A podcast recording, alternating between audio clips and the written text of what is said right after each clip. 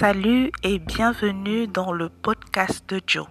Aujourd'hui, nous allons euh, encore dans une nouvelle conversation autour de la dépression et cette fois-ci, nous allons échanger avec euh, Marie-Angèle sur euh, la perte d'un enfant et notamment la perte de son nourrisson. En Afrique, chez nous les Bantous, quand une femme perd son enfant, quand elle perd un nouveau-né, il est strictement, il lui est strictement interdit de le pleurer. Alors, comment est-ce qu'une maman peut vivre ce choc sans pouvoir exprimer sa douleur et ses lamentations? Marie-Angèle a décidé de partager avec nous son parcours, ses moments les plus sombres après la perte de son ange. Je vous laisse euh, suivre cette euh, conversation. À plus tard.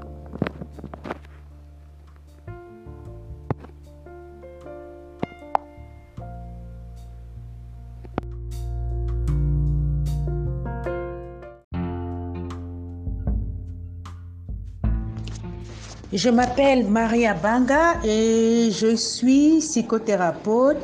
Je suis avocate, je suis la fondatrice d'une association. nous offrons parmi laquelle pour euh, la santé mentale et les personnes vivant avec une maladie mentale. Alors oui, j'ai déjà été victime de dépression. Euh, je vis actuellement avec une maladie mentale qu'on appelle post-traumatic stress disorder. Donc, euh, c'est une condition qui est due à soit un traumatisme, soit une série de traumatismes dans la vie qui crée maintenant euh, une, je sais pas, une discorde, quoi dans votre cerveau. Donc, quand il y a quelque chose qui arrive, vous pouvez avoir des flashbacks, vous pouvez avoir des réactions euh, qu'on appelle bizarre et vous pouvez même vous faire du mal, vous pouvez faire du mal aux autres, pas du mal physique, mais soit, par exemple, pour moi, je peux me reculer, je peux, euh, je peux éviter des gens, je peux dire n'importe quoi, je peux dépenser à gogo, je peux me fâcher, euh, autant de choses. Alors oui, j'ai déjà été victime de dépression. Le cas qui me revient vraiment, vraiment, vraiment à tête parce que c'était une dépression qui m'a qui a presque coûté ma vie. C'était en 2008. Euh, courant 2008, en février 2008, j'ai perdu ma fille. Euh, je l'ai accouchée et le lendemain, elle est morte. Donc, c'était d'abord une grossesse difficile. Et aujourd'hui, j'ai trois garçons. Alors, à l'époque, j'avais deux garçons. J'étais encore mariée. Et puis, euh, c'était aussi un moment difficile dans mon foyer. Donc pour moi, ma fille allait être tout mon espoir, mais elle est partie. Je me rappelle ces jours-là l'hôpital général des Douala, je suis allée me cacher en bas du lit. Donc j'étais dans un choc qui n'a pas de nom. Je voulais que la terre s'ouvre pour que euh, pour m'envaler quoi. Euh, je suis restée en bas du lit là. Euh, c'est ma maman qui est venue me faire sortir de là-bas en bas et elle m'a menée chez elle parce que on dit que quand quelque chose comme ça t'arrive, il faut aller chez ta maman. C'est selon la coutume, c'est ce qu'on m'a dit. Bon, je pense que mon époux n'était pas aussi en position à ce moment d'en parler. Et après, même jusqu'aujourd'hui, bon, on n'est plus ensemble, mais on n'a jamais parlé de ça. Et ça me faisait tellement mal.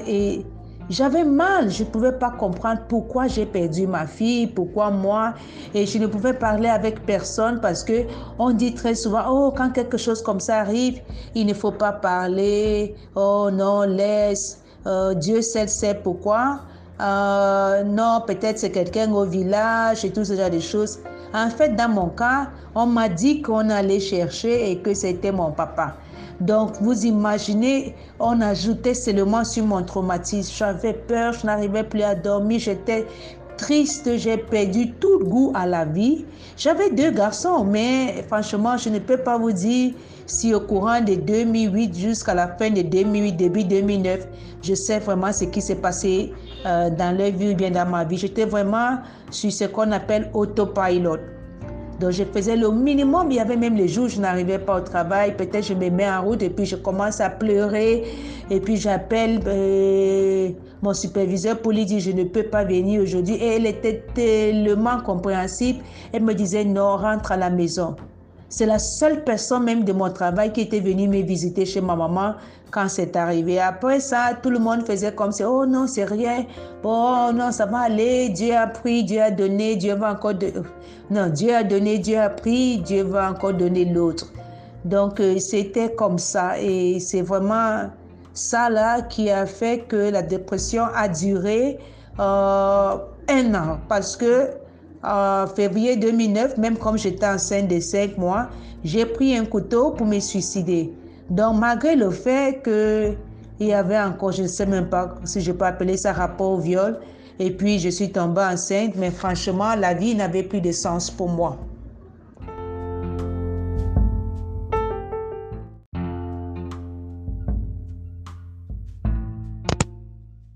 Quelles sont, euh, à mon avis, les causes de mon mal? Euh, Les causes, ce n'est pas la mort de ma fille qui, qui m'a fait le plus mal. C'est le silence après cette mort. C'est, je n'arrive pas à comprendre toujours jusqu'aujourd'hui pourquoi euh, quand quelqu'un a déjà vécu jusqu'à un certain âge ou bien quand quelqu'un est adulte, quand vous perdez quelqu'un, on peut en parler, on vient au deuil, on parle et tout. Mais quand c'est pour un enfant, même si c'est prématuré, même si c'est après un seul jour, ça c'est déjà euh, un être que une femme a porté dans son ventre et je, ne comprends pas pourquoi notre coutume dit non, on ne doit pas parler, laissons comme ça. Euh, c'est Dieu seul qui sait ce qu'il fait, autant de ce genre de choses-là. Donc ça, ça m'a, tellement fait mal. Euh, les gens faisaient autour de moi comme si, euh, je ne sais pas si j'étais neuf, mais par un neuf, je ne comprends toujours pas. Euh, manque de communication, surtout avec mon, mon époux à l'époque, donc son papa, manque de, de quoi? De compassion, manque d'amour. Oh là là, franchement, ces choses-là, m'ont fait mal. Et quand vous commencez à, à être dépressif, la moindre chose qui vous arrive et qui vous, qui vous fait penser un peu à ce qu'on s'en fout, le cerveau qui est déjà dans cet état-là s'accroche à cette négative-là et ça s'enfonce en plus. Ça veut dire que on ne voit même plus quand les gens disent souvent voir la lumière au bout des tunnels. Il n'y a pas de bout des tunnels. Même si on allume la lumière, vous ne voyez rien. Ça vous énerve même. Donc, c'était cette insensibilité de mon entourage qui m'a vraiment fait mal. Et, peut-être moi aussi, je me suis fait mal à ne même pas savoir comment commencer à parler. C'est pas comme aujourd'hui, je parle. Non, à l'époque, je ne parlais pas de ce genre de choses-là. Je pensais même à un moment que la société est hypocrite et ça m'a encore fait mal. Donc, euh, il y avait tout euh, un concours de, de, réactions suite au décès de ma fille qui a renforcé mon mal. Oui, perdre un être cher, ça fait mal, mais on s'en sort si on a tout ce soutien-là, si on en parle et tout, et je n'avais pas tout ça, en fait, je pense que mon cerveau était aussi bloqué au point où je ne pouvais même pas voir ça. Donc, même quand les gens venaient dire Ah, chia, Dieu c'est tout cela, ça m'énervait seulement. Je ne voulais même pas.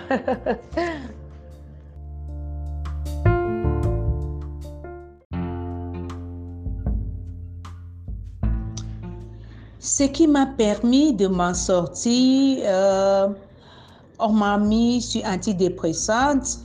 Euh, oui, je faisais les séances avec elle. Je, je, parlais pour la première fois aussi. Euh, je me suis mis en couple avec quelqu'un qui était vraiment, vraiment, oh my God, je l'appelle moi my super super hero, donc mon super super héros. C'est lui qui m'a appris à, avoir confiance en moi. C'est lui qui m'a appris à savoir parler de ce genre de choses-là et, laisser aller ces choses. C'est lui qui m'a encouragé à écrire, à, faire publier mon premier livre sur, sur l'Amazon. J'avais vraiment envie de faire toutes ces choses-là. Donc, il m'a encouragé et il m'a montré les outils sur le net.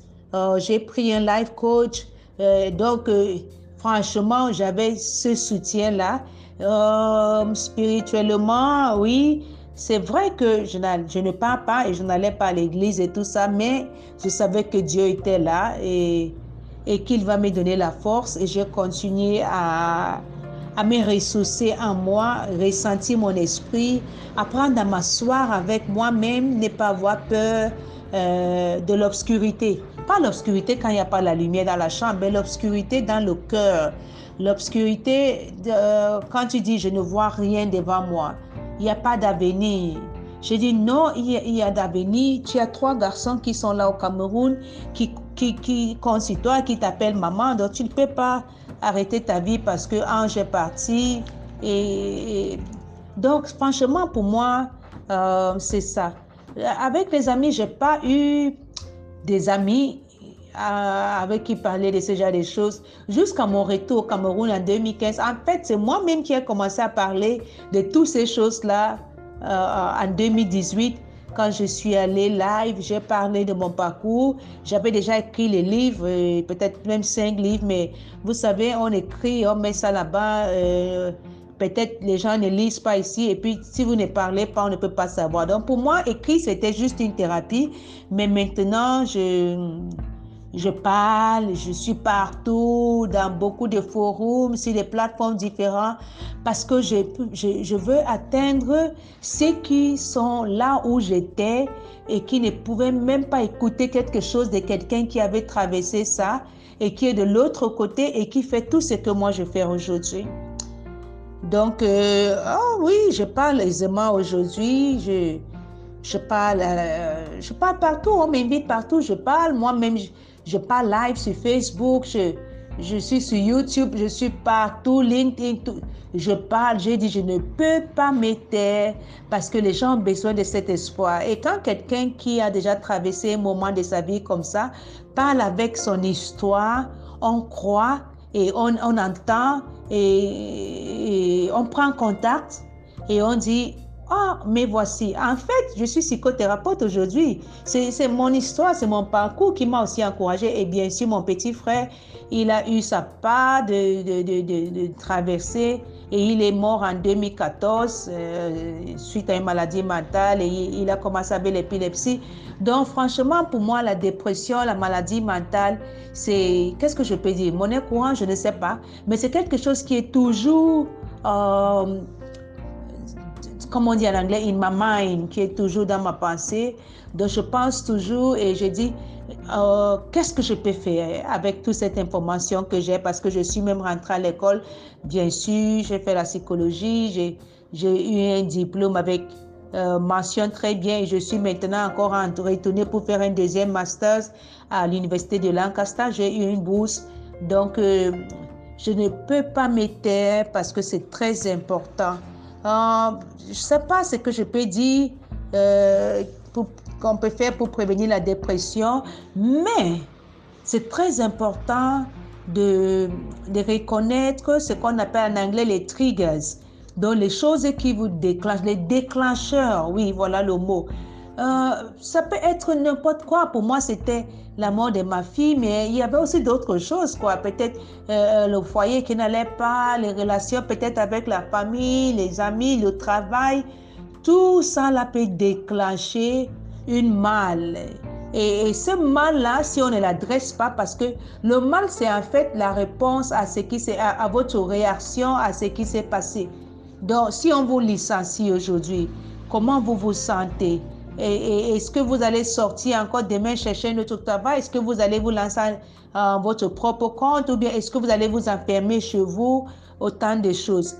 La dépression va suivre euh, euh, selon le, choix que vous faites et même souvent sans faire un choix, euh, ne pas faire un choix et rester là et croiser les mains et en vouloir à tout le monde ça peut aussi vous plonger dans une dépression.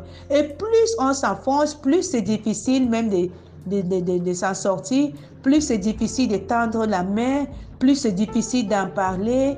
Euh, et je pense que c'est c'est ça. Pour prévenir, il faut agir.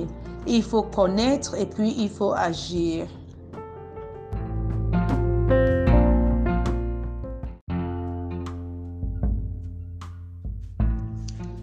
Alors, partant de mon expérience, euh, comment l'entourage peut-il venir en aide à une personne dépressive?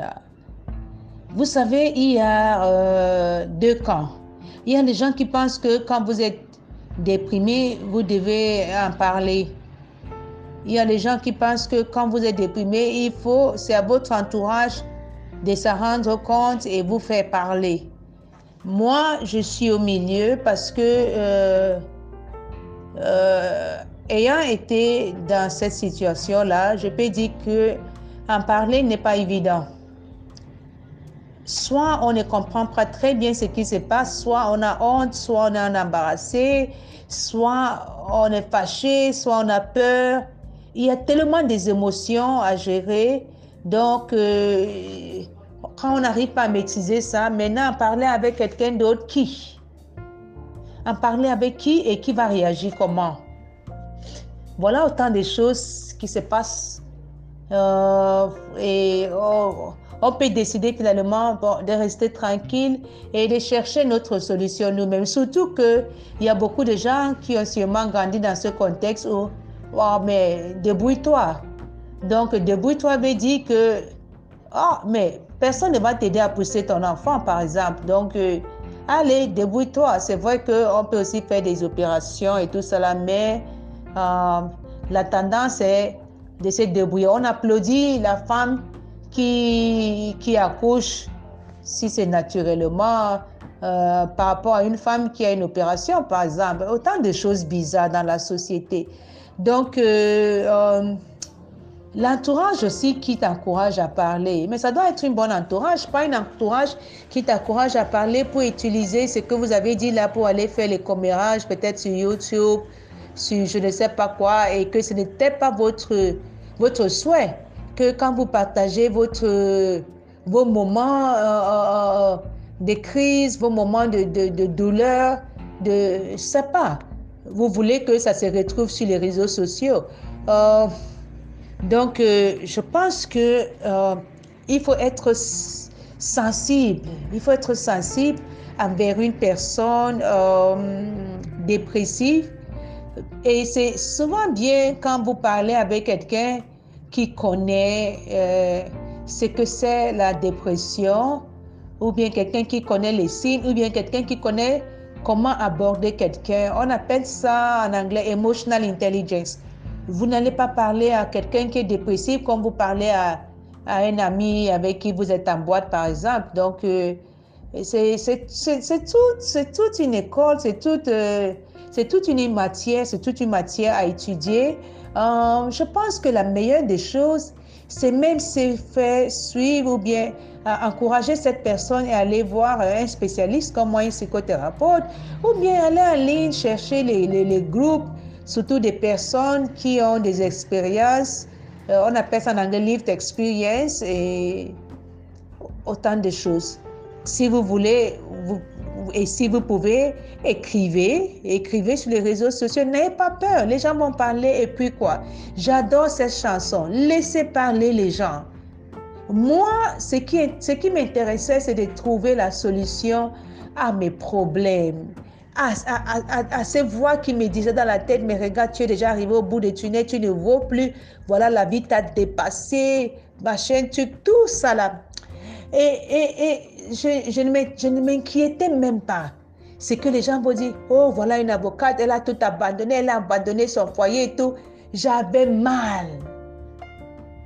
Alors quand j'ai commencé à écrire mon livre, c'était avec une, je ne sais pas si je peux appeler ça farouche. Je voulais finir et publier et faire honte à cette dépression et à ces moments difficiles de ma vie et, et, et déposer tout cela sur, je ne sais pas comment appeler ça. Donc, euh, oui, on peut, on peut vraiment euh, venir en aide à une personne dépressive, euh, arrêter de juger, arrêter de stigmatiser, arrêter de, de proposer autant de solutions. Parce que franchement, quand vous n'êtes pas dans ces chaussures-là, vous ne, vous ne pouvez pas vraiment comprendre donc, ce que moi, j'aurais voulu, ce que j'ai eu en Belgique avec mon ami, mon très, très, très cher Fred, j'appelle son nom aujourd'hui, euh, c'est déjà partout, c'était que quelqu'un me prend dans ses bras tout court quand il voit que je sombre, je suis triste, je ne veux pas qu'on ouvre les rideaux. Fred comprenait tout cela. Je, n'ai pas envie de manger parce que même en Belgique, j'ai encore fait une autre dépression quand mon petit frère est mort. Donc, euh, tellement de choses. Mais comme je comprenais déjà ce qui m'arrivait, je savais que j'allais sortir de ça. Et la deuxième fois avec mon petit frère, ça m'a pris peut-être deux, trois mois, quatre, cinq, je ne sais pas, mais je ne suis pas arrivée au point où je voulais me suicider. Parce que j'avais déjà une idée de ce que je peux faire avec toutes mes épreuves de la vie, ou bien je le faisais déjà. Et c'est aussi suite à cela que j'ai décidé de revenir au Cameroun, rompre ma relation avec Fred. C'était pénible, c'était. Mais bon, on est arrivé à là. Donc, euh, pour moi, c'est ça. Arrêtez de stigmatiser les gens qui traversent des moments difficiles. Tout le monde, personne n'est à l'abri d'une dépression.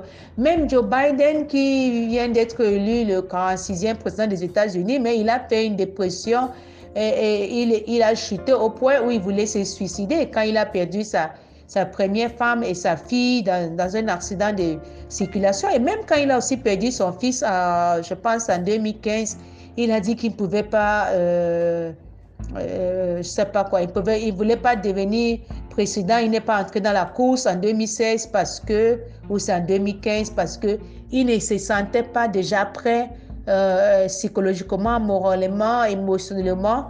Donc, euh, euh, c'est pas facile. Et ça n'est pas une personne. Même Michel Obama, même Oprah, même toutes ces célébrités que nous connaissons là, il y en a beaucoup. Vous, vous voyez au point où il y a d'autres qui, qui se suicident. Parce que la dépression, pour moi, c'est comme, comme la fondation. Ce n'est pas tout le monde qui a une maladie mentale qui, qui passe par une dépression, mais dans la plupart des cas, il y a, il y a une dépression. Il y a même les moments de dépression et les moments euh, euh, euh de folie, si je peux appeler ça comme ça là. Dans ce cas-là, on va appeler ça bipolar disorder. Donc, vous voyez que c'est quelque chose qu'on ne doit pas négliger. Et moi, je pense qu'au Cameroun, on néglige encore ou bien on a encore honte, on a encore peur de, de parler et tout cela.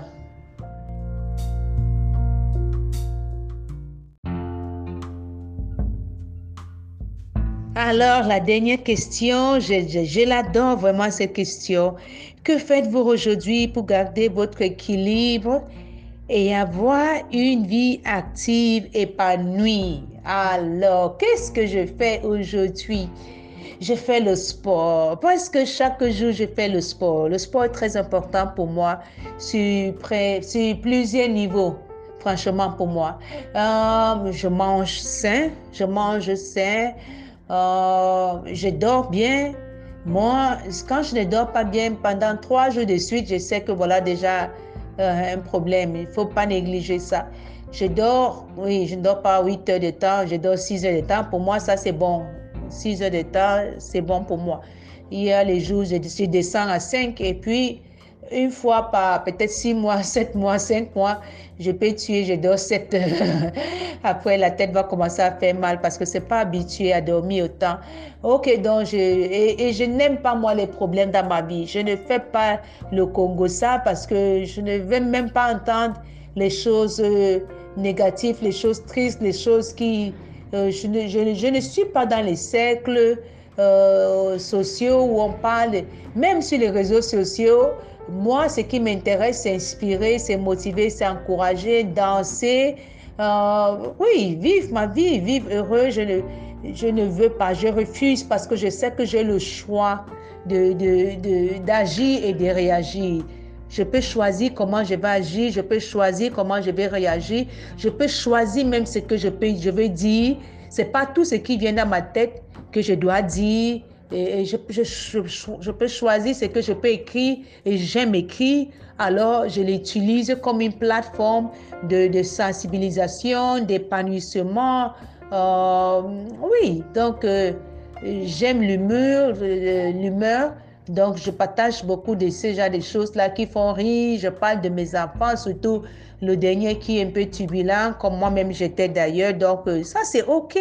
Et je prends les choses comme ça. Je me dis, ça n'ira que de mieux à mieux et que la vie, c'est ça, c'est un voyage. Nous allons tous partir. Donc, euh, même si je n'ai pas tout ce que je veux, j'ai tout ce qu'il me faut. Et si je ne l'ai pas, ça va. La vie, c'est comme ça. Il y a les gens qui ont plus pire, qui n'ont même pas ça. Euh, je reste positive. Oui, je dis, il faut voir le verre moitié plein et non moitié vide. Comme ça, je garde euh, je reste optimiste optimiste et je m'entoure des personnes, de, de, ce genre de personnes, euh, comme vous d'ailleurs, Maestria. Et, tu sais, nous sommes là, nous sommes les sœurs, nous nous, nous tenons, nous, nous tenons la main. Euh, oui, donc, euh, et voilà franchement ce que je fais pour avoir une vie active, épanouie. parlant des relations, je, je suis là, je, bon, je me jette, je, je, saute, je suis là, je reste ouvert. J'ai refusé de garder la rancune dans mon cœur. Donc, euh, voilà, voilà, voilà. Je ne suis pas, je me suis pas encore remis en couple.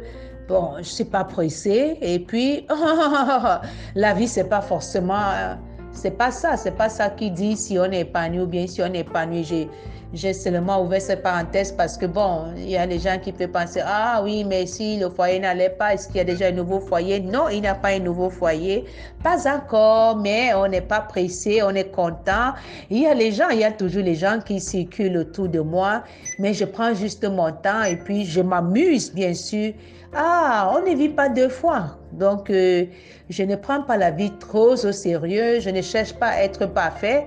Hier, j'étais dans un programme et on parlait de comment on a fait pour vaincre son peur et je n'avais vraiment plus d'exemples à utiliser parce que ça fait longtemps que j'ai eu peur, le style que, oh, si ça ne marche pas, si ça ne donne pas, non, non, non. Moi, je me dis, tout concourt au bien de celui qui a la foi. Donc, euh, c'est ça vraiment pour moi. Alors, comme dernier mot, je peux dire vraiment merci, euh, Maestria, merci euh, parce que c'est toi qui, il y a de cela deux ans, qui m'a écrit et qui a pris contact et qui est venu vers moi et on s'est rencontrés et depuis lors, je vous suis, je te suis, je ne, vous, vois pas, je te suis, tu me suis. Donc, j'ai dit non, je vais passer à ton podcast et je vais parler des, des de mon expérience parce que je suis anglophone, donc je parle beaucoup en anglais sur les plateformes et tout, mais bon, je suis aussi bilingue. Je suis une fille de Dedo, donc euh, je parle aussi bien le français, n'est-ce pas? Si j'ai déjà parlé, j'ai déjà intervenu deux fois dans tes merveilleux programmes, ça veut dire que euh, je me débrouille aussi bien avec le français. Donc j'ai dit, je vais partager mon histoire ici. Je suis là sur les réseaux sociaux, donc je pense que euh, il y a les gens qui vont reconnaître le nom ou bien la voix ou bien qui vont aller chercher après Maria Banga. Moi, je ne parle pas avec l'anonymat. J'ai décidé, une fois j'ai commencé à parler en 2013, je n'ai peur des personnes. Je n'ai peur de rien, comme si qu'est-ce qu'on va dire, comment on va réagir, comment on va agir. Et ma famille euh, m'a accepté comme ça aujourd'hui. Il n'y a plus que, oh, tu laves les linge sales en public. Non, non, non, non, non. Parce que ce qui est le plus important pour moi, c'est mon équilibre mental, c'est ma stabilité. Et si je dois parler de quelque chose pour m'en libérer, pour pouvoir continuer sur mon chemin, je le fais. Alors, je t'encourage, continue avec ce podcast. J'encourage tes auditeurs, euh, ne souffrez plus en silence. Et j'encourage ceux qui vont aussi passer. Euh, alors, partageons nos histoires pour nous encourager et nous inspirer entre nous. Merci beaucoup.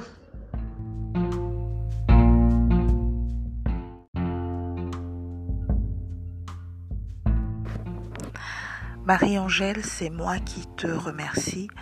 Merci de nous avoir fait entrer dans une zone interdite chez nous en Afrique. Quand une femme perd son enfant et notamment son nourrisson, tu l'as dit, on nous demande de nous taire et de, de nous calmer parce que Dieu en verra un autre.